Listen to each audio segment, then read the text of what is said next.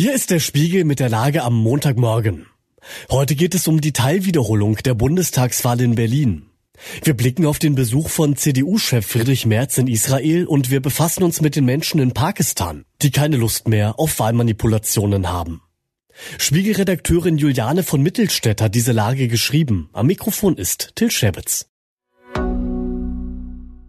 Halbzeitwahl für die Ampel. 868 Tage nach der Bundestagswahl 2021 gibt es nun offenbar ein endgültiges Endergebnis. Die erste Wiederholungswahl bescherte Berlin im vergangenen Jahr einen neuen Bürgermeister. Die gestrige zweite Teilwiederholung der Bundestagswahl hatte keine größeren Folgen. Einige Kandidaten auf hinteren Listenplätzen dürften ihr Mandat verlieren. Ärgerlich für sie. Aber ist das Ergebnis ansonsten irrelevant? Nicht ganz. Die nachträgliche Wahl von 2021 war zugleich in einer seltsamen Zeitschleife auch eine Abstimmung über die Ampelregierung im Jahr 2024. Verlierer der Teilwiederholungswahl sind, nicht ganz überraschend, die SPD und die FDP. Zugelegt haben die CDU und die AfD. Als hätte es die Debatte über Remigration und die Demonstrationen von Millionen Menschen gegen Rechtsextremismus nicht gegeben. Das bedeutet nichts Gutes, rund ein halbes Jahr vor den Landtagswahlen in Brandenburg, Sachsen und Thüringen. Als Schattenbundeskanzler in Jerusalem. Gestartet als Oppositionschef, gelandet als Bundeskanzler. So dürfte sich Friedrich Merz bei seinem heutigen Israel-Besuch fühlen.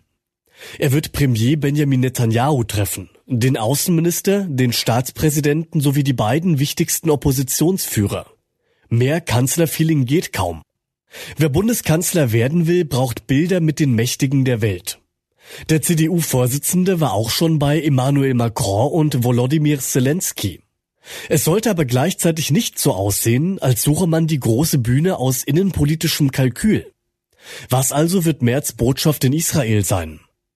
Nach dem brutalen Terrorangriff der Hamas vom 7. Oktober hatte er gefordert, Einbürgerungen in Deutschland an ein Bekenntnis zum Existenzrecht Israels zu knüpfen.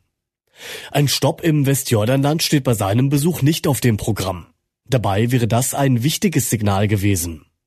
Vor wenigen Tagen hat Netanyahu die Armee angewiesen, eine Militäroffensive auf die Stadt Rafah vorzubereiten, um dort die Hamas zu zerschlagen. Doch nach Rafah hat sich die Mehrheit der 2,3 Millionen Menschen geflüchtet, ohne Ausweg. Außenministerin Annalena Baerbock nannte eine Militäroffensive in Rafah eine Zitat humanitäre Katastrophe mit Ansage. Es wäre gut, wenn Merz ähnliche Worte finden würde. Das Volk wählt in Pakistan nicht, wie es soll.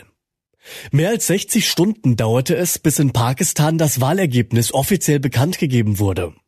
Zum ersten Mal ist es dem Militär nicht gelungen, das erwünschte Ergebnis mit Einschüchterung und Manipulation sicherzustellen. Der frühere Premier Imran Khan sitzt seit vergangenem Jahr in Haft. Seine Partei war von der Wahl ausgeschlossen. Die Kandidaten konnten nur als Unabhängige antreten. Doch das hielt die Pakistanerinnen und Pakistaner nicht davon ab, sie zu wählen.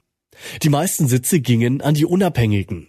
Die vom Militär bevorzugte Partei von Nawaz Sharif, ebenfalls ein früherer Premier, kam nur auf Platz zwei. Khan und seine Partei rufen nun zu Protesten auf. Wird daraus ein Massenaufstand, der die Atommacht Pakistan erschüttert? Das hängt auch von der Reaktion des Militärs ab. Was sonst noch wichtig ist. Dramatik im Super Bowl. Quarterback-Superstar Patrick Mahomes hat die Kansas City Chiefs zu einem spektakulären Comeback-Sieg geführt. Pop-Weltstar Taylor Swift jubelte in der VIP-Loge mit, als die Chiefs das Finale gegen die San Francisco 49ers zu einem 25-22 nach Verlängerung drehten. Hunderttausende Gaza-Flüchtlinge suchen im Raum Rafah Schutz. Dort hat es in der Nacht eine Reihe israelischer Attacken gegeben. Zwei Geiseln sollen befreit worden sein. Laut Hamas ist die Opferzahl erheblich. Erneut muss der krebskranke US-Verteidigungsminister Lloyd Austin in einem Militärkrankenhaus behandelt werden, wegen eines akuten Blasenproblems. Zunächst wollte er von dort arbeiten, doch daraus wird nichts. Soweit die Lage am Morgen. Alle aktuellen Entwicklungen finden Sie auf spiegel.de und wir melden uns hier wieder mit der Lage am Abend.